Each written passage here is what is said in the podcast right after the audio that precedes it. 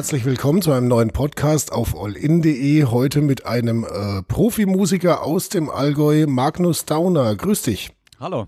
Ja, wir haben ja schon mal über Profimusiker und ihre ja, Probleme und Herausforderungen während der Corona-Krise geredet mit Sebastian Kern, der die Aktion We Save Our Music ins äh, Leben gerufen hat. Ähm, er ist selbst kein Musiker, der Sebastian, deswegen dachte ich mir, wir fragen mal jemanden, der sich wirklich damit auskennt, nämlich einen echten Profimusiker aus dem Allgäu. Schön, dass du da mit dabei bist. Vielleicht könntest du äh, zum Einstieg einfach mal so ein bisschen kurz deine Situation äh, schildern. Ähm, ja, sehr gern. Also meine allgemeine Situation, ähm, wie gesagt, ich bin Profimusiker, ich lebe davon, ähm, hauptsächlich Live-Musik zu machen in äh, verschiedenen Bands und verschiedenen Projekten. Ähm, hier und da unterrichte ich und gebe Workshops, also es ist eine sehr abwechslungsreiche Arbeit. Und mhm. ähm, ja, die Situation jetzt äh, ist die gleiche wie bei ähm, fast allen anderen Menschen auch, nämlich dass äh, einfach ein Großteil der normalen beruflichen Tätigkeit ähm, nicht mehr möglich ist, also so wie sie, wie, wie sie bisher möglich war. Genau. Und man ähm, wird es vielleicht auch einfach, äh, um dich nochmal ein bisschen besser vorzustellen, äh, nochmal kurz erklären. Du bist unter anderem ja lange Jahre mit Pianistix unterwegs gewesen, mit deinem Kollegen Andreas Schütz zusammen. Bist genau. also auch äh, im Allgäu ein relativ bekannter Musiker, zumindest Pianistix kennt man und Magnus Dauner als Schlagzeuger, als Schlagzeuglehrer ist, äh, ist auch eine bekannte Größe, vor allem auch in der Musikerszene. Ähm, wovon genau lebst du jetzt gerade, wenn äh. nicht gerade Corona-Krise ist? Also wovon, was, äh, wie, wie verdienst du so dein Geld? Ähm, also wie gesagt, ich äh, unter anderem, äh, wie gesagt, mit Pianistix oder mit den ganzen Projekten, die ich zusammen mit dem Andreas sonst mache. Also im Allgäu spiele ich oder habe ich bei ganz vielen Bands ähm, gespielt. Wir haben mit den Wendejacken zusammen sehr viel gemacht. Ähm, ich habe früher mal ein paar Konzerte mit Losamau gespielt. Ähm, dann aktuell begleite ich die Sängerin Leonie Leuchtenmüller, die auch viele kennen. Ähm, also das sind so ein paar Allgäu-Standpunkte oder, oder Standbeine. Ich äh, organisiere jedes Jahr einen Jugendworkshop, äh, wo wir mit Kindern äh, arbeiten. Und äh, dann bin ich aber auch viel deutschlandweit unterwegs. Also ich habe zwei Jahre in Berlin gelebt und habe deswegen in Berlin noch einige äh, Kontakte und äh, Bands. Und dann gibt es äh, verschiedene Projekte, die ähm, ja so in, in ganz Deutschland laufen und mit denen man dann auf. Tour ist, die sich, die sich wechseln. Es gibt auch internationale Zusammenarbeiten, äh, wo ich dann mit einer französischen Band relativ oft zusammenarbeite oder mit israelischen Künstlern und vor allem auch mit indischen, weil ich sehr oft in Indien bin. Ähm, also es ist schwierig, das in ein paar Sätzen äh, so zusammenzufassen, aber das heißt aber, wenn man es auf den Punkt bringt, äh, du, du lebst im Endeffekt davon, dass du körperlich irgendwo vor Ort bist und da ähm, Richtig. ja deine ist, Kunst genau. präsentierst und Schlagzeug spielst, Musik machst und äh, es ist eben nicht so, wenn man sich vielleicht auch äh, vorstellen könnte, ja, die leben ja sowieso nur zu, vom CD-Verkauf. Das war früher vielleicht mal so. Genau. Ähm, dass, äh, dass da das meiste eben über Plattenverkäufe ging und so weiter. Aber mittlerweile, jetzt gerade auch in Zeiten von Spotify und von Streamingdiensten, ist es halt nun mal offenbar so, dass Musiker in der Masse zumindest von dem leben, was sie tatsächlich vor Ort live leisten, gell? Richtig, also vor allem die Musiker, die jetzt so arbeiten wie ich, das heißt äh, freischaffende Instrumentalisten, sagen wir mal. Es gibt natürlich viele, viele Musiker, die auch ähm, sehr viel komponieren und, und arrangieren und deswegen über mhm. Plattenverkäufe schon noch einen Großteil ihrer Einnahmen generieren. Ähm, weil dann natürlich auch die Rechte zum Beispiel bei den Textdichtern liegen, bei den Komponisten. Das ist jetzt bei mir als Schlagzeuger. Ähm, da ist die Regelung, dass, dass äh, die Instrumentalisten, die auch Studioproduktionen einspielen, natürlich weniger Rechte an der Komposition haben als der Textdichter oder der, der Komponist von einem Song. Also diese Musiker gibt schon auch noch, die ähm, viel über Plattenverkäufe verdienen. Das ist allerdings, wie du gesagt hast, ähm, im Vergleich zu früher sehr, sehr viel weniger geworden. Mhm. Ähm, jetzt fragt sich natürlich, wovon leben, lebt diese Art von, von Profimusikern während der Corona-Krise, wenn es die Möglichkeit eben live aufzutreten nicht gibt. Jetzt hast du selber neulich einen Brief geschrieben an den Veranstalter eines Livestreams. Das wollen wir jetzt gar nicht weiter vertiefen, was das genau für einer war, weil von der Art gibt's ja mehrere, äh, auch weltweit versuchen die Leute sich über Livestreams zu präsentieren und da hast du auch die Situation von Profimusikern mal beschrieben. Was mir dabei aufgefallen ist, schon allein sprachlich, du bezeichnest dich da eben nicht als Profimusiker, sondern als Berufsmusiker. Ich finde, das macht eigentlich schon mal einen riesen Unterschied, wenn man es sich mal vorstellt, äh, bei Fußballern zum Beispiel, man kennt Profifußballer, wenn man den jetzt Berufsfußballer nennt, äh, klingt schon ein bisschen anders. Also man ist Musiker tatsächlich von Beruf. Richtig, ja. Und äh, aus deiner Sicht sind diese Livestreams offenbar nicht so das richtige Mittel, diese kostenlosen Livestreams im Internet, ähm, damit Profimusikern äh, oder Berufsmusikern in der Corona-Krise weitergeholfen wird, oder? Ähm, ja, da, da, muss ich jetzt ganz kurz ausholen, nochmal zum Anfang äh, de, deiner Frage. Also der Brief war eigentlich nicht direkt an den, äh, an den Veranstalter des Livestreams. Der Brief war eigentlich gerichtet an die Politik, an meine mhm. Musikerkollegen und an die Presse, also eigentlich an die Öffentlichkeit. Ähm, dieser Livestream, es war nur ein Beispiel, weil äh, an diesem Beispiel konnte man relativ deutlich erkennen, was eines der Probleme für uns Berufsmusiker ist oder professionellen Musiker. Aber der Brief war weniger gerichtet an diesen Veranstalter, sondern eher an die Öffentlichkeit. Und ähm, ja, also die, die Sache mit Berufsmusiker und Profimusiker ist mir selber gar nicht so aufgefallen, muss ich gestehen. Das ist ein interessanter Punkt. Ähm, aber natürlich, ich stecke da drin. Für mich ist es relativ normal, so zu arbeiten. Also ich kenne auch nichts anderes. Ich habe nie eigentlich ähm, hauptberuflich einen anderen Beruf ausgeübt. Deswegen ähm, ist für mich die Bezeichnung Beruf eigentlich völlig selbstverständlich. Und mhm. vielleicht ist es das, also es ist für mich so selbstverständlich, für viele andere ist es schwierig, das einfach nachzuvollziehen, weil die öffentliche Wahrnehmung unserer Arbeit ähm, schon manchmal dahin geht, wie eben auch äh, in diesem Brief geschrieben, wir tun ja das, was, was uns gefällt und wir, das ist, Musik ist unsere Leidenschaft und so weiter. Ähm, das stimmt, definitiv. Äh, sonst würden wir es nicht machen. Aber mhm. es ist unser ja, Beruf. Das ist halt auch schon mal ein Riesenunterschied, auch vielleicht zu, ich sage jetzt mal, ähm, Anführungszeichen normalen Berufen, Elektriker, Klempner, vielleicht äh, Mathelehrer oder so. Ähm, Musik machen gilt ja gemeinhin eher so gedanklich als Hobby. Ja, dass, dass das man das eben tatsächlich als ist, Beruf, als genau. Arbeit sieht, ne? das, das ist ja ähm, für die meisten Leute vielleicht ein bisschen weiter draußen, als mhm. dass man sagt, ja, hey, er ist Mathelehrer aus Leidenschaft. Ne? Die gibt es bestimmt auch und ich bin mir sicher, dass das ja. die absolut besten Mathelehrer sind. Also jeder, der seinen Beruf mit Leidenschaft macht und ich kenne viele Leute, also egal in welcher Sparte, ähm, das ist nämlich auch so ein, so, ein, so ein genereller Punkt. Also wenn man das tut, was man wirklich gerne tut, dann tut man es automatisch viel besser, als wenn man was tut, was mhm. man einfach nicht gerne tut. Ähm, und diese, diese Bezeichnung Beruf, Profi, ähm, ist da alles so, es macht es ein bisschen schwieriger, eigentlich den, die, den Kern, der dahinter steckt, ähm, dass, dass man den erkennt, nämlich wirklich, man tut etwas aus einer inneren Motivation heraus und im besten Falle kann man dadurch auch noch sein Geld verdienen. Und deswegen, also bei, bei aller Kritik ist mir sehr bewusst, dass ich eigentlich, ähm, ich zähle mich relativ äh, zu einer privilegierten Gruppe, die eben durch das ihr Geld verdienen kann, was ihnen wirklich Spaß macht. Ähm, und ja, also das, das ist so ein, so ein Ding. Und trotzdem sollte eben ein Beruf auch ordnungsgemäß entlohnt sein, damit wir unser Leben vernünftig leben können mit den ganzen Kosten, die auf uns zukommen. Genau, und wie das genau funktionieren könnte, darüber sprechen wir gleich. Kurzer Exkurs mal zwischendurch an alle Technikfreaks, die sich jetzt auch gerade fragen, Menschenskind, ähm, wie funktioniert das eigentlich hier, Podcast äh, während der Corona-Zeit? Also wir hatten ja schon ein paar Podcasts, da haben wir sehr auf Abstand geachtet. Bei diesem Podcast hier achten wir noch äh, einmal wesentlich mehr auf Abstand. Wie viele Kilometer von mir bist du jetzt gerade ungefähr entfernt? Ähm, circa 310 wahrscheinlich. Okay.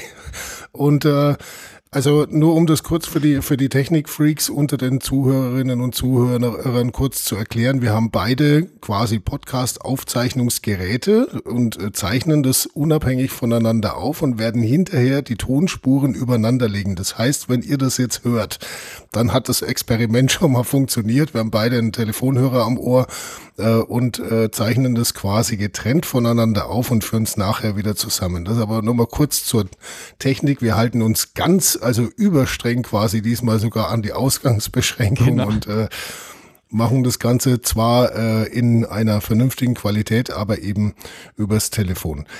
Äh, jetzt ist es ja so, dass Musiker sich gerade in dieser Zeit auch im Gespräch halten müssen, vielleicht sogar den Auftrag haben, in der Krise ein positives Gefühl zu vermitteln, weil ähm, wenn man hinterher nach der Krise dann wieder drüber nachdenkt, so ist der Gedanke bei vielen Musikern, ähm, wenn es mal vorbei ist, dann will man ja auch wieder Konzerte erleben und so weiter. Und dann kommt man vielleicht auch auf die zurück, die man im Livestream kostenlos genießen konnte. Ist sowas eher was für Hobbymusiker oder ähm, also dieses sich im Gespräch halten oder was was wäre dein dein äh, dein Rezept dafür, wie man als Berufsmusiker auch während der Krise mhm. sich im Gespräch hält, gleichzeitig Geld verdient? Das ist ja nicht ganz so leicht.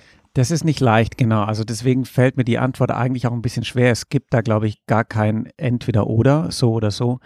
Ähm, ich habe mir viel Gedanken darüber gemacht und ich glaube, es ist einfach ähm, zum Großteil eine Persönlichkeitsfrage. Also es gibt äh, Leute, denen das zum einen zum Beispiel wahnsinnig leicht fällt und die sich wahnsinnig gut über Videos auch präsentieren können. Ähm, mhm. Und andere, denen das nicht so leicht fällt. Äh, zum Beispiel, also da gehöre ich eigentlich dazu, ich mag das ungern, ähm, nur vor einer Kamera dann irgendwie was zu machen, das, das liegt mir gar nicht so nahe. Ähm, deswegen mhm. habe ich jetzt auch noch in der Hinsicht wenig gemacht, aber es ist definitiv eine großartige Möglichkeit, um, ja, sagen wir, im Gespräch zu bleiben oder, oder ähm, sichtbar zu sein. Genau, also ähm, natürlich denke ich zum Beispiel auch, wenn ich an irgendwelche Musiker. Ich brauche für ein Projekt zum Beispiel Musiker und natürlich fallen einen die ein, die man oft irgendwo sieht. Also gerade auf Facebook, gerade auf YouTube, die, die da ähm, sehr präsent sind, die fallen einem natürlich als erstes ein. Ähm, aber wie gesagt, das ist nur eine Möglichkeit. Es gibt viele andere Möglichkeiten auch, ähm, wie man mhm. trotzdem irgendwie in dieser Zeit im Gespräch bleiben kann oder wie man diese Zeit nutzen kann, um auch nach der Zeit dann wieder Auftritte zu haben. Also diese, diese Freiheit ähm, muss jedem persönlich wirklich überlassen werden.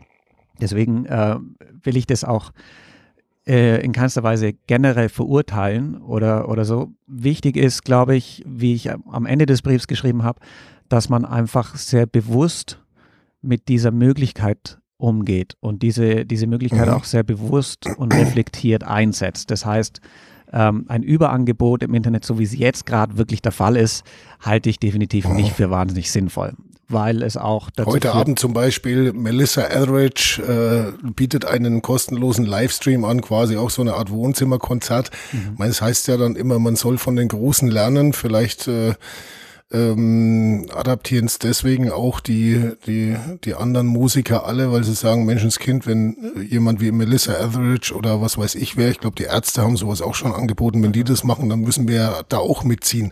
Wobei es natürlich schon ein Grundproblem ist, ähm, jetzt auch mit diesem Internet ist ja gelernt, ist alles kostenlos ähm, da tatsächlich vielleicht sogar für so ein Online-Angebot was für die Künstler zu bezahlen. Du hast in deinem Brief eben auch angesprochen, ähm, dass das irgendwie halt auch irgendwo zu kurz kommt, was wenn dann mal Geld fließt, dass mhm. dann halt auch nichts bei den Künstlern ankommt, gell? Genau, also es muss ähm, wirklich, wenn sowas gemacht wird, dann muss man, äh, glaube ich, sich schon hinsetzen und das gut durchdenken und, und überlegen. Und klar, jetzt ist diese neue Situation da eigentlich, deswegen ähm, rennt erstmal jeder los sozusagen, um es ein bisschen bildlich auszudrücken. Und ähm, mit der Zeit werden, glaube ich, auch viele wieder ein paar Schritte zurückrudern und es dann mit einer bisschen ähm, größeren Distanz wieder, äh, wieder betrachten und hinterfragen. Ähm, also das mit der, genau, es ist ein Angebot, es bleibt trotzdem irgendwie ein mehr oder weniger Konzert, deswegen wäre es eigentlich auch angebracht, dafür bezahlt zu werden was dann wiederum die Möglichkeit gäbe, das einfach qualitativ wirklich, wirklich gut zu machen. Und ich glaube, das ist, das ist sehr wichtig, nämlich bei dieser ganzen ähm, Geschichte auch auf die Qualität zu achten, weil also das Internet ist sowieso voll von, von Live-Konzerten. Ich schaue mir zum Beispiel viel lieber dann einfach ähm, ein perfekt aufgenommenes Live-Konzert einer Band an, als dass ich mir einen mehr oder weniger schlechten Livestream anschaue. Und trotzdem gibt es, also es gab Livestreams, die habe ich angeschaut, die waren hervorragend gemacht. Also rein technisch und auch von der Hintergrundidee. Es gab ähm, von einer Kollegin von mir, die hat zum Beispiel ein Crowdfunding für Künstler dann, ähm, also als Künstler ein Crowdfunding für andere Künstler, die, die wirklich in Not sind, ähm, da initiiert und das, das lief super. Es war technisch hervorragend gemacht.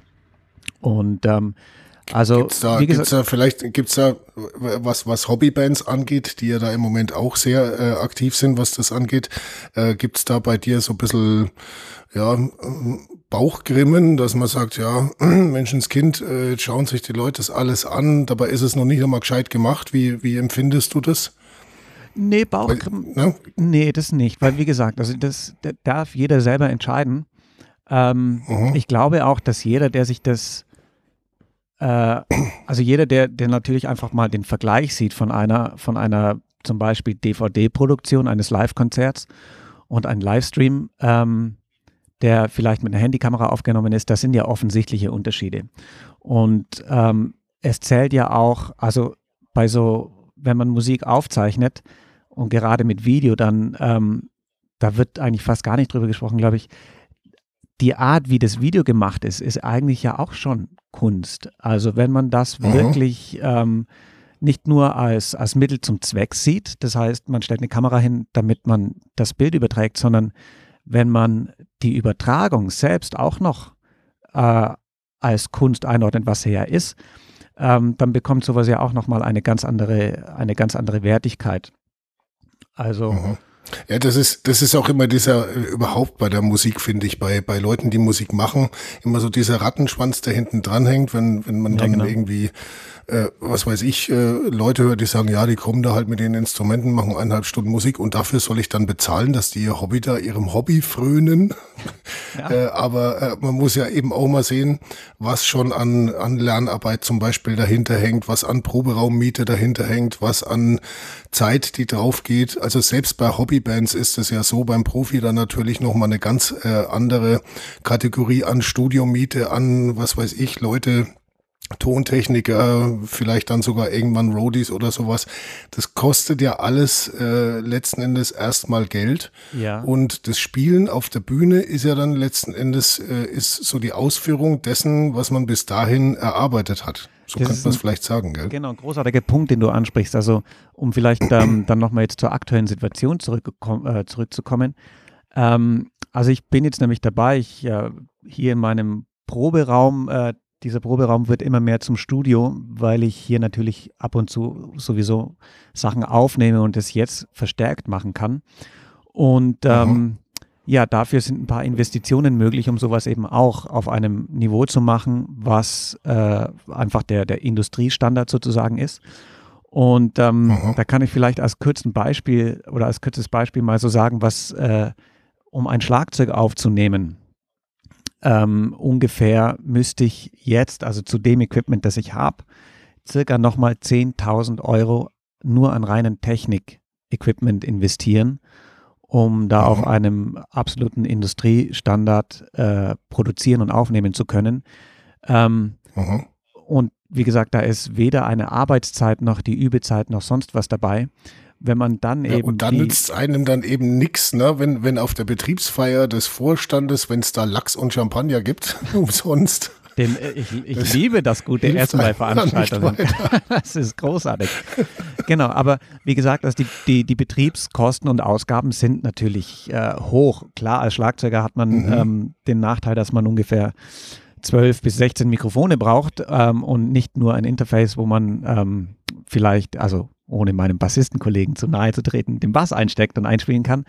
Ähm, mhm. Aber wie gesagt, das ist, und, und wenn man dann äh, die, die Stream-Sachen äh, anschaut, also das Geld, was man über einen Stream bekommt mit, ich weiß nicht, die Zahl ist so klein, die merke ich mir eh nie, aber ähm, es gibt so eine Hausnummer, man muss einen Song tausendmal streamen, damit ich mir eine Tasse Kaffee kaufen kann.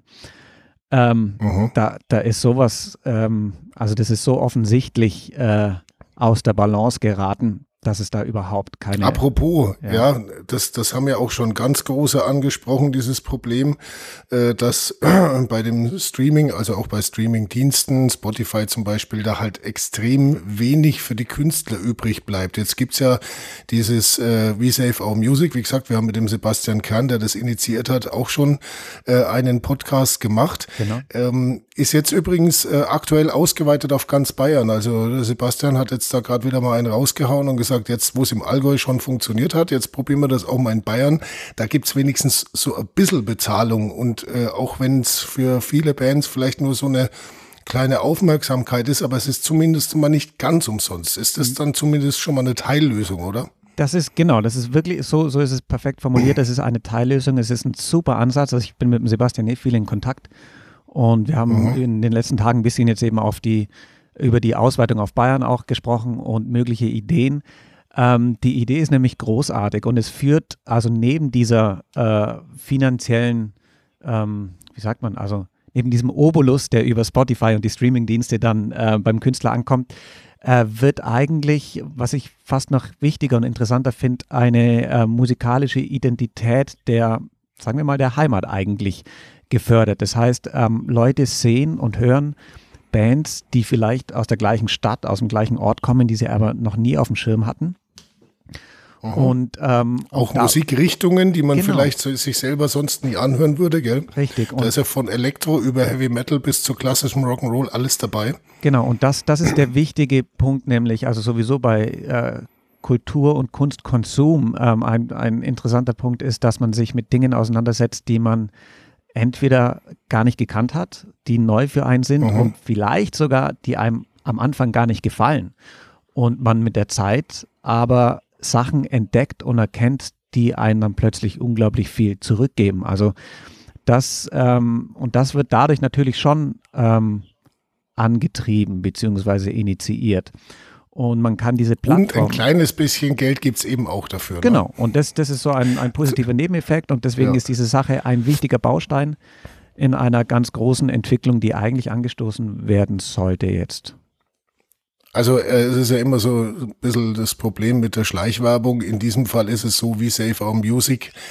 Com übrigens an dieser Stelle ähm, auch nochmal ähm, die, äh, die URL verbreitet, ist letzten Endes eine ehrenamtliche Geschichte vom Sebastian Kern, der da selber keinen Pfennig mit verdient. Ich persönlich genau. und ich kann auch für die Kollegen von allin.de sprechen, wir finden diese Aktion super und deswegen äh, sei es mir verziehen, wenn wir da auch äh, so ein bisschen das mit anschieben, weil es gerade auch für die Allgäuer Künstler eine bisher schon super Form war, äh, sich da in der Krise trotzdem so ein bisschen mit zu präsentieren und jetzt bayernweit das Ganze natürlich auch noch weitergeht. Klasse Aktion wie saveourmusic.com. Bitte anschauen. Unbedingt. Äh, und die, die Sache nämlich auch, ähm, das sind ja, ja, Produktionen und Aufnahmen drauf, die, die ja schon vor Corona ähm, gemacht wurden. Das heißt, die nicht nur mit dem Ziel gemacht wurden, im Gespräch zu bleiben.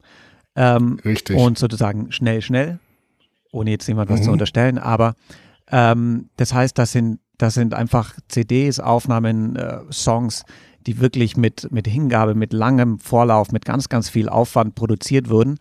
Und das ist, ist ja alles schon da. Also es gibt ja von jeder Band eigentlich hervorragendes Material, ähm, weil das sowieso wichtig ist, dass man im Internet vertreten ist. Und ähm, wie mhm. gesagt, wir haben da mit Sebastian Park wirklich gute Ideen. Wir müssen mal schauen, was sich davon dann auch wirklich umsetzen lässt weil man dieses We Save Our Music ja auch, ähm, wenn es gut läuft, von der digitalen Welt in die analoge Welt holen kann. Mhm. Also ähm, sehr das, gutes das, Stichwort. Genau, das ist so mein äh, ähm. äh, mein Gedanke dabei, wo wir vor ein paar Tagen telefoniert haben, hey, wir könnten das doch eigentlich, ja. jetzt lassen wir das mal digital anlaufen, aber wenn wir das mhm. in die analoge Welt übertragen können, wäre das ein unglaublich gutes Konzept, ja. Wie siehst du dann zum Beispiel so, so Initiativen, die es ja jetzt auch von Hobbybands zum Beispiel gibt, die, die sagen, Menschenskind, Veranstalter darben im Moment auch und ähm, leiden unter dieser Corona-Krise, können sich wahrscheinlich hinterher so aus der Hüfte raus, viele zumindest, auch nicht gleich äh, Riesengagen für, für Musiker leisten. Jetzt gibt's Hobbybands zum Beispiel, die jetzt schon äh, auch die das, das versuchen, jetzt schon wieder mit anzuschubsen und sagen, Menschenskind, wenn es nachher wieder losgeht, wir gehen dann auf die Veranstalter zu, bieten äh, vielleicht mal weniger Gage oder, oder überhaupt keine, bei manchen Bands vielleicht sogar an. Äh, allein, dass diese Live-Musikgeschichte äh, hinterher auch wieder ins Rollen kommen kann und sich die Veranstalter überhaupt mal wieder was leisten können. Mhm. Ist sowas auch ein Weg oder ähm, ähm, ist das für den Profimusiker dann eher so ein Gräuel, dass man sagt, ja, dann müssen wir uns hinterher erstmal unter Wert verkaufen? Ähm, ja, das ist ein, ein sehr guter Punkt, den du ansprichst. Das ist schwierig, da eigentlich eine, also für mich eine Meinung dazu zu haben, weil es, glaube ich, sehr situationsabhängig ist. Ähm, also unter Wert verkaufen sollte sich generell niemand. Auch jemand mhm. nicht, der vielleicht zwar Hobbymusiker ist oder nicht Profimusiker. Das heißt nicht, dass der zwingend schlechter ist wie ein Profimusiker. Also es gibt viele, unglaublich viele Musiker, die wahnsinnig gut sind, aber trotzdem noch einen anderen Job haben, ähm, um den Lebensunterhalt zu verdienen. Ähm, das heißt, generell sollte sich sowieso niemand unter Wert verkaufen. Das ist, das ist schon mal wichtig. Dass wir Musiker und Veranstalter in einem Boot sitzen, ist den meisten, glaube ich, auch bewusst. Das heißt, ähm, wir arbeiten da eigentlich immer zusammen und haben definitiv die gleichen Interessen. Und ähm, es ist, wie gesagt, auch eine Möglichkeit, allerdings wird es natürlich nicht die Möglichkeit sein, äh, um dieses Problem dann wieder zu lösen. Also ähm, der, der Problemansatz oder der Lösungsansatz, und um nochmal auf den Brief zu kommen, der Lösungsansatz, der muss ganz woanders liegen, um nämlich eine Situation, wie sie, wie sie jetzt auch vor Corona war und ähm, jetzt in Corona, damit diese nicht mehr kommt. Ähm, und es hat ein bisschen mit, mit Angebot und Nachfrage auch zu tun, ähm, was gerade bei uns Musikern schwierig ist, weil ich finde, dass Musik ähm, eigentlich nie zu viel stattfinden kann. Also wenn, wenn man auch den Amateur- und den Hobbybereich ähm, anschaut und vor allem auch Musik in Familien zum Beispiel zu Hause, Musik in der Schule, ähm, Musik machen bei Kindern ist ein unglaublich wichtiger Punkt, der, glaube ich, bei uns in der Gesellschaft ähm, immer weniger wird und viel zu wenig Beachtung findet. Ähm, also mhm. die Auseinandersetzung mit Musik. Also das ist der eine Punkt. Ähm, und dennoch sollte irgendwie, und wie das genau stattfinden kann, weiß ich noch nicht so genau, aber natürlich schon eine deutliche Trennung zwischen Amateur- und, und Profibereich sozusagen da sein, weil, ähm, wie gesagt, für die einen ist es der Beruf und für die anderen nicht. Und natürlich ähm, in der breiten Masse ist es auch so, dass die Profis natürlich eine meistens eine längere und intensivere Ausbildung haben und natürlich deswegen auch die Qualität von Profibands normalerweise oft höher ist oder so, wenn man es wenn auf die breite Masse anschaut. Höher sein sollte zumindest. Höher sein sollte, genau. Ähm, also das, das ist sehr schwierig, diese, diese Frage da zu beantworten. Ja. Ich finde ähm, Initiative für Live-Musik immer gut, egal in welcher, mhm. äh, in welcher Hinsicht. Ähm, mhm. Und ja, wie gesagt, der Lösungsansatz, der muss allerdings woanders liegen. Und ähm, und dann würden auch. Ich glaube, das ist auch ein bisschen äh, schon, wie du auch sagst, so eine, eine Frage der öffentlichen Wahrnehmung, weil es natürlich Richtig, auch viele ja. gibt. Jetzt sagen wir mal, die mit Kunst oder Kultur oder Musik oder sowas, welcher Art auch immer, jetzt gar nicht mal so viel am Hut haben und halt sagen, ja, Menschenskind, jetzt in Zeiten, wo Leute in Kurzarbeit gehen, wo Menschen auch sogar ihren Job verlieren und so. Was wollen denn jetzt da plötzlich diese Musiker und diese Künstler? äh, das ja. ist doch im Moment äh, nicht unser Hauptproblem. Ne? Da würde also den, den Ansatz ja. sieht man ja auch ähm, äh, hier und da, dass man sagt so, ja, äh, was weiß ich, wenn Gaststätten zu sind und so, was, was wollen denn die da jetzt? Kunst, Kunst, was soll man denn da jetzt gerade damit anfangen? Also Aber es ist tatsächlich ja ein, eine, ein äh, gesellschaftlicher Grundpfeiler und man, man muss das, finde ich, auch mal in den Kontext drücken. Da geht's auch um, äh, was weiß ich, äh, um Heavy Metal Bands und um, äh, und um äh, irgendwelche abgefahrenen Dinge und so. Also man darf Kultur und Kunst jetzt auch äh, nicht immer ähm, reduzieren auf irgendwelche Theater- und Ballettvorführungen, sondern auch Heavy Metal ist Kunst und Kultur. Richtig, ja? genau. Also oh, äh, ich muss, ich muss eigentlich den, den um Leuten, so genau, den Leuten, die das sagen, äh, muss ich eigentlich sogar teilweise auch recht geben. Unser Hauptproblem ist es definitiv nicht. Ähm, mhm weil wenn man, wenn man sich die globale Situation anschaut, dann gibt es wirklich, also das muss man einfach sagen, deutlich wichtigere Themen um die man sich kümmern kann auch. Ähm, mhm. Also auch weit, weit äh, über Corona hinaus. Ich meine, da braucht man ähm, sich nur mal kurz die, die Weltlage anschauen und dann sieht man unglaublich viele Punkte, die es wert werden, äh, mindestens genauso viel Aufmerksamkeit zu bekommen wie jetzt die, äh, die, die Künstler in der Corona-Krise oder sonst wie. Ähm, aber die Frage ist, ob man, ob man dieses Thema vielleicht jetzt äh, außen vor lassen, weil das ist natürlich mhm. sehr umfangreich. Aber das ist wichtig zu sagen. Ähm, ja, also. Gut, gehen wir vielleicht nochmal auf die, auf die Politik ein, weil du ja auch gesagt hast, dieser Brief, den du da geschrieben hast, der hat sich vor allem auch mal an die Politik gewendet.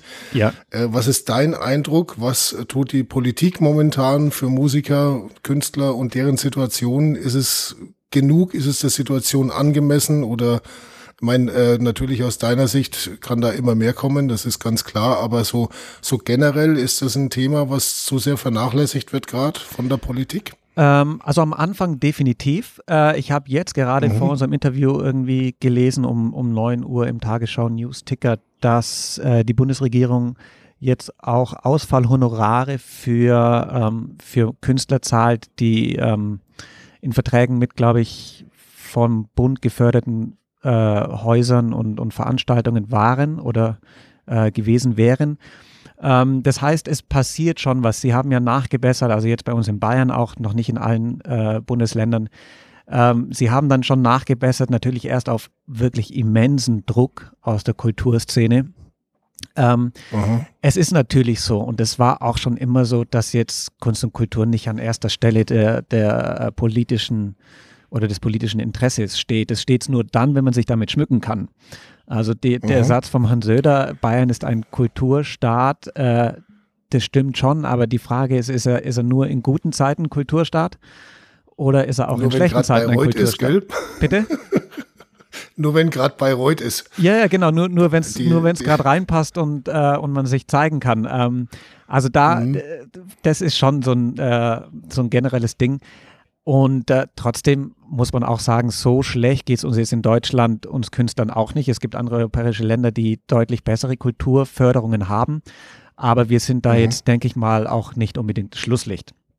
Ähm, bei der Politik ist es allerdings, also was, was mir definitiv fehlt, ist eigentlich ein, äh, ein flächendeckendes Konzept, äh, um wirklich die die Arbeit und die Wertschätzung von künstlerischer Arbeit eigentlich äh, zu unterstützen, weil das ist nicht gegeben. Und ich habe jetzt mhm. im Grunde, äh, beziehungsweise im, im Vorfeld unserer, äh, unseres Interviews auch noch mal ein bisschen recherchiert. Es gibt so ein paar Geschichten, ähm, was im Brief nämlich auch als Lösungsansatz äh, von mir genannt wird, ist einfach die, die Ausbildung in unser Publikum. Das ist etwas, was, glaube ich, viel zu kurz kommt, ähm, um, wie gesagt, vorhin bei Angebot und Nachfrage. Ähm, die, die Nachfrage ist eigentlich das, was, äh, in das wir, glaube ich, viel mehr investieren sollten, weil, Entschuldigung, wenn wir in uns Künstler und in Häuser und Orchester investieren, das Geld, das sackt, äh, sickert natürlich immer durch. Das kommt jedes Jahr, ähm, kommt jedes Jahr aufs Neue das äh, fließt, aber es sickert eigentlich durch, weil, weil wir keine Basis mhm. haben. Wenn wir es schaffen würden, eine Basis ähm, für Kulturkonsum zu schaffen, dann würde ein definitiv besserer finanzieller Kreislauf eigentlich auch entstehen. Und ähm, wenn man allein jetzt kam im März eine Studie raus vom Deutschen Musikrat und der Bertelsmann Stiftung zum Beispiel, da steht drin, dass allein an Grundschulen 23.000 ausgebildete Lehrkräfte für Musik fehlen. Nur für die mhm. Grundschulen 23.000 Stück. Ähm, und die prägendste Phase für, für Musik und für ähm, den Zugang zu Musik und Kunst passiert in den, in den ersten Jahren, so bis 13, 14 irgendwie. Ähm, und wenn wir da, mhm. wenn wir diesen Punkt, beziehungsweise wenn die Politik diesen Punkt so dermaßen vernachlässigt, dann darf man sich eben auch nicht wundern, ähm, wenn, wenn das System soweit äh, nicht funktioniert. Also das sind so ein paar. Das heißt, äh, wenn ich das mal grob übersetze, ähm, Musiker und Künstler allgemein haben zu wenig Lobby oder zu ja. wenig fähige ja. Lobby.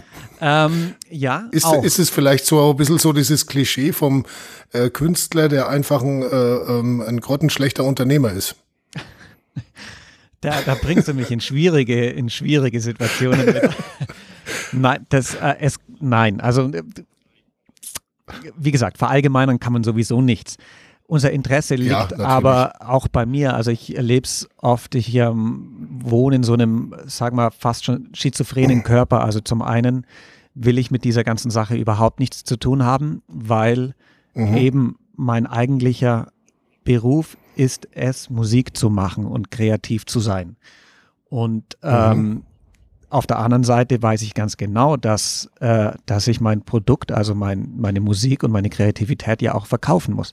Und da unterscheidet mhm. sich mein das ist Beruf. Im Prinzip auch eine Ware, eine, genau. eine äh, und, zwar und da, ne, eine ähm, emotionale oder wie nennt man das, emotionale Ware oder halt ja, eine nicht greifbare. Genau, und da unterscheidet sich mein Beruf in keinster ja. Weise von anderen Berufen, weil vielleicht, äh, mhm. äh, oder der Bäcker macht seine, macht seine Brezen auch mit, mit Leidenschaft und mit Hingabe und muss sie trotzdem verkaufen. Also ähm, die Lobby, Lobbyfrage ist definitiv so. Also wir haben natürlich Verbände, keine so zentral organisierten. Wir haben den Tonkünstlerverband zum Beispiel. Ähm, allerdings ist es dann immer noch so, und da, da liegt die Verantwortung eben viel bei uns Musikern, ähm, sind wir noch nicht so wirklich gut vernetzt, vor allem nicht über die Genres hinaus auch. Also dass mhm. die Jazzer mit den Klassikern, mit den Popmusikern, mit den äh, Rock und, und mit allen möglichen zusammen, dass die wirklich äh, sich zusammenschließen und erkennen, wenn wir alle zusammenarbeiten und eine Lobby haben und oder diese Verbände wirklich auch, äh, wenn wir alle diesen Verbänden beitreten. Also es gibt wahnsinnig wenige Kollegen ähm, von mir aus der Jazz- und Pop-Richtung, die zum Beispiel im Tonkünstlerverband vertreten sind. Allerdings ist dieser mhm. Verband für mich gerade im Moment eigentlich die äh, also die, die beste Möglichkeit, um an die Informationen und die nötigen Hintergrundinformationen jetzt in der Krise zu kommen. Und, ähm, ist ja quasi We Save Our Music, ähm, eine Spotify-Playlist-Idee quasi, ähm, der, der, Prototyp so eines ähm, genreübergreifenden Verbandes, oder? Ja, bis zum Verband sind noch viele, viele Schritte, glaube ich, ähm, nötig. Aber es ist. Ja, es Verein ist geht, aber für Verein muss man nicht so viele Leute sein. Genau, es ist schon mal so. Music die, e.V. Es, es äh, setzt an diesem Ansatz an, dass man einfach, Aha. egal welches Genre, die, ähm, die Interessen der Berufsgruppe eigentlich mhm. vertritt. Mhm. Genau, und da gibt es ähm, viele, äh, die die da schon sehr dahinter sind und auch die natürlich ganz nah an der Politik sind und die jetzt eine hervorragende Arbeit machen und ich glaube, die auch wirklich ähm, großen Anteil daran haben, dass äh, die Politik nachgebessert hat, weil diese Verbände, ähm, auch wie der Deutsche Musikrat oder die, die Landesverbände in den eigenen, äh, in den ähm, verschiedenen Ländern da wirklich, wirklich Druck gemacht haben. Mhm. Trotzdem wäre eine noch größere Lobby für unsere Arbeit definitiv nicht schlecht. Gut, dann stelle ich einfach mal fest, also ähm, die äh, Lösung für alle Probleme ist äh, innerhalb eines Podcasts natürlich nicht zu finden, aber ein paar äh, gedankliche Ansätze waren auf jeden Fall dabei, die für Musiker hilfreich sind. Und äh, ich glaube, es war auch ganz viel für, ich sag mal, Nicht-Musiker oder Nicht-Profi-Musiker dabei, wo man sich einfach mal Gedanken machen kann, auch über die Bedeutung von Musik vielleicht im eigenen Leben. Ich meine, jeder hat sein Lieblingslied, oder? Bestimmt, es gibt äh, so, so Lieder, die, die, die bringen einen einfach rauf und es gibt Lieder, die holen einen wieder runter und bei jedem ist das irgendwo so ein bisschen ein anderer Geschmack.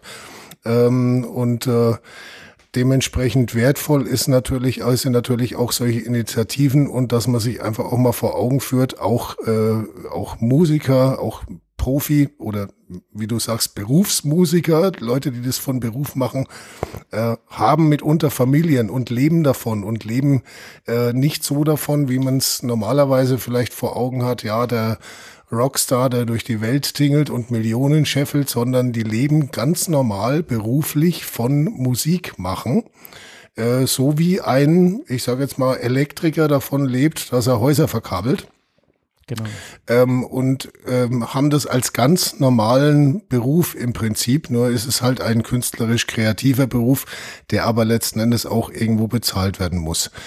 Ähm, ja, vielleicht ähm, wäre es nochmal ganz interessant äh, zu wissen, wie das bei dir so gedanklich nach der Krise weiterläuft. Hast du momentan noch Auftritte, die äh, tatsächlich noch geplant sind? Wie, wie optimistisch bist du da? Ähm, also ich habe die meisten sind jetzt äh, abgesagt oder, oder verschoben worden. Ähm, mhm. Konkret habe ich noch einen im Juli, der noch nicht abgesagt ist. Da habe ich mit dem Veranstalter letztens telefoniert, die einfach gerne noch abwarten wollen, ähm, wie sich wirklich dann im Juni auch die, die Situation entwickelt, so von, von politischen Ansagen her bezüglich Veranstaltungen. Äh, optimistisch bin ich die ganze Zeit und war ich eigentlich auch die ganze Zeit. Ähm, ich sehe es jetzt, das ist eine sehr persönliche Meinung, ähm, da haben viele Kollegen eine andere Meinung. Ich sehe es jetzt auch nicht zwingend als Berufsverbot, dass wir gerade nicht auftreten können. Ähm, es mhm. ist ein Verbot mit dem Auftreten, äh, Geld verdienen zu können. Das geht jetzt gerade nicht. Aber meinen mhm. Beruf kann ich trotzdem noch ausüben. Was gerade nicht geht, ist, dass ich für die Ausübung meines Berufs bezahlt werde. Ähm, das ist Aha. schon ein, äh, vielleicht eine kleine Haarspalterei, aber eigentlich ein wichtiger Unterschied. Ähm, ja, es also, macht ja im Prinzip wie bei vielen anderen auch, macht es einen so ein bisschen hilflos, gell? Ähm, ja, also es, es, gibt Tage, da also, denke ich mir, hä, irgendwie ist es schon ein bisschen. Man kann es so, halt nicht beeinflussen. Man kann es, naja, auch nicht ganz. Also wie gesagt, ich, ich setze mich jetzt einfach hin und überlege, gut, was, was kann ich machen? Ich kann ähm, schon sehr viel an Dingen arbeiten. Ich kann viel komponieren, ich kann viel vorbereiten für, für Projekte, die äh, seit Jahren irgendwie so im Hinterkopf liegen. Ähm, ich kann mich mhm. eben mit Studioaufnahmen ähm, betätigen und, und so weiter. Das geht alles, das geht auch für eine gewisse Zeit, vielleicht für ein paar Wochen, sogar für ein paar Monate. Natürlich ist es keine Dauerlösung, aber das nennt mir definitiv nicht mhm. meinen Optimismus. Also ähm, Alles Dinge für hinterher letzten Endes, ne? dass man sagt, Mensch, wenn es dann wieder losgeht, dann bin ich aber wirklich gut aufgestellt und gerüstet und kann auch den Leuten ein bisschen was Neues präsentieren, damit das die, ich sag mal, Maschinerie dann auch wieder losgeht. Genau, ich habe zum Beispiel relativ am Anfang gleich äh, meine Steuererklärung fertig gemacht, dann ist das schon mal weg. Äh, also es sind so, so, ein paar Geschichten, wenn man jetzt ähm, auch optimistisch an so eine Sache rangeht, dann, dann ähm, hat man auch Möglichkeiten. Ich habe endlich mal angefangen, was ich ja bis jetzt wirklich fast noch nie verstanden habe, ähm, sind afrokubanische Rhythmen zum Beispiel und habe mal wieder angefangen, okay, Afro-Cuban mhm. Rhythms und so weiter zu lernen, also mich in anderen okay. Bereichen fortzubilden. Ähm, ich hätte im Sommer die eine große Theaterproduktion gespielt, ähm, wo ich viel arabische Percussion ähm, gespielt hätte und äh, da bin ich jetzt seit ein paar Monaten dran und, ähm, und beschäftige mich sehr viel mit, mit äh, arabischen Instrumenten und arabischen Rhythmen und so weiter. Also unglaublich spannend, was man eben in so einer Zeit auch machen kann. Ähm, mhm, und daneben sind wahrscheinlich die Trommeln so sauber wie nie zuvor. Ähm, Weil man mehr Zeit hat zum Abstauben. Naja, ne, ich, ich, pflegen, nennen wir es pflegen. Pfle pflegen ist total wichtig. Abstauben passiert tatsächlich gar nicht mal so oft. Obwohl ich sogar einen Staubsauger in meinem, in meinem Proberaum habe, den ich öfter benutze als okay. den zu Hause. Aber das sind jetzt Geschichten aus dem Nähkästchen, ja. ja. ähm, ja, also ja. ich glaube da, wie gesagt, um es vielleicht da nochmal so auf ein paar Sätze zu, äh, zu komplimentieren, es ist wirklich eine, eine Geschichte der, der Wahrnehmung und der Wertschätzung ähm, des Einzelnen gegenüber Kunst und Kultur. Also Kunst, mhm. ich spreche jetzt natürlich hauptsächlich von Musik, weil da kenne ich mich am besten aus. Ähm, ich meine, sich, sich Musikstücke anzuhören, die man nicht kennt ähm, und wirklich bewusst anzuhören. Also wann, wann hört man noch bewusst Musik? Das heißt, wann lege ich im Zweifel vielleicht sogar eine Platte auf, wenn ich die habe? Ähm, wann mhm. setze ich mich hin legen eine CD ins Laufwerk oder, oder selbst äh, machen die Spotify-Playliste an und tun nichts anderes als Musik hören. Und das als, mhm. als Betätigung und Beschäftigung zu sehen und nicht nur beiläufig ähm, Musik zu konsumieren. Und ähm, wenn man das nämlich tut, dann bin ich mir ganz, ganz sicher, dass äh, viel Musik, die man normalerweise nicht hören würde, plötzlich total interessant wird, weil es gibt wahnsinnig viel gute Musik, die zum beiläufigen Hören wirklich nicht geeignet ist, aber mhm. zum bewussten Hören mach, da gehen Welten auf. Das ist unglaublich, was dann plötzlich ähm, in einem passiert, wenn man sich mit einem Kunstwerk auf so eine Art, äh, Art und Weise auseinandersetzt. Und ähm, das ist eine, eine Chance jetzt. Also wenn wir eben nicht die ganze Zeit mit, mit neuen Livestreams oder irgendwas das Internet ähm, äh, überfluten, sondern einfach mal den Leuten die Möglichkeit geben, das, was wir eh schon gemacht haben und was Kollegen gemacht haben, selbst was Kollegen vor 200, 300 Jahren gemacht haben, ähm, mhm. also in der klassischen Musik, äh, wenn man den Leuten die Möglichkeit gibt, sich diese Dinge mit so viel Zeit, wie jetzt da ist, anzuhören, dann glaube ich, ist es nämlich auch ein Punkt, der unserer gesamten Musikgesellschaft sehr gut tun würde. Boah, das war jetzt ein richtig schönes Schlusswort. Vielen Dank dafür, Magnus Dauner, Profimusiker, Berufsmusiker äh, aus Obergünzburg, der jetzt im Moment aber ähm, eine ganze Strecke weit weg ist und dort die Corona-Krise ja mit äh, ganz viel Aktivität aussitzt irgendwo, weil eben Live-Musik spielen momentan so nicht möglich ist, wie wir das gewohnt sind. Ich hoffe einfach mal, dass das bald wieder vorwärts geht. Ja. Und äh, dass die Live-Musiker und die Veranstalter und alles, was damit zusammenhängt, äh, vielleicht auch mit ganz neuen Horizonten und ganz neuen Ideen aus dieser Krise wieder rauskommen. Danke dir erstmal, alles Gute äh, für den Rest der Krise und äh, ja, bleib gesund. Vielen Dank. Ein, darf ich einen letzten Satz noch sagen, weil ähm, also der Brief hat unglaublich viel äh, Reaktionen hervorgerufen, hervorgerufen. Interessant ist mhm. allerdings, dass sich aus der Politik kein einziger gemeldet hat. Also waren sich viele Kollegen, Musikerkollegen, Veranstalter, ganz viel Presse. Allerdings von den Politikern mhm. hat sich noch gar keiner gemeldet. Ähm, das möchte ich jetzt einfach mal so in den Raum stellen. Ähm, ich wäre offen für Anregungen und Gespräche und viele meiner Kollegen auch, falls sich die Politiker ähm, irgendwie genau damit auseinandersetzen wollen. Liebe Politiker im Allgäu und anderswo, wo man diesen Podcast jetzt gerade hört, geht auf Magnus Dauner zu. Er hat wirklich was dazu zu sagen zum Thema Kunst, Künstler und vor allem natürlich Musiker in der Corona-Krise. Vielen Dank. Herzlichen Dank. Alles Gute und äh, ja, nochmal, weil man kann es momentan ja gar nicht oft genug sagen, bleib gesund. Dankeschön. Bis das Gleiche wünsche ich dir auch. Vielen Dank für die Initiative.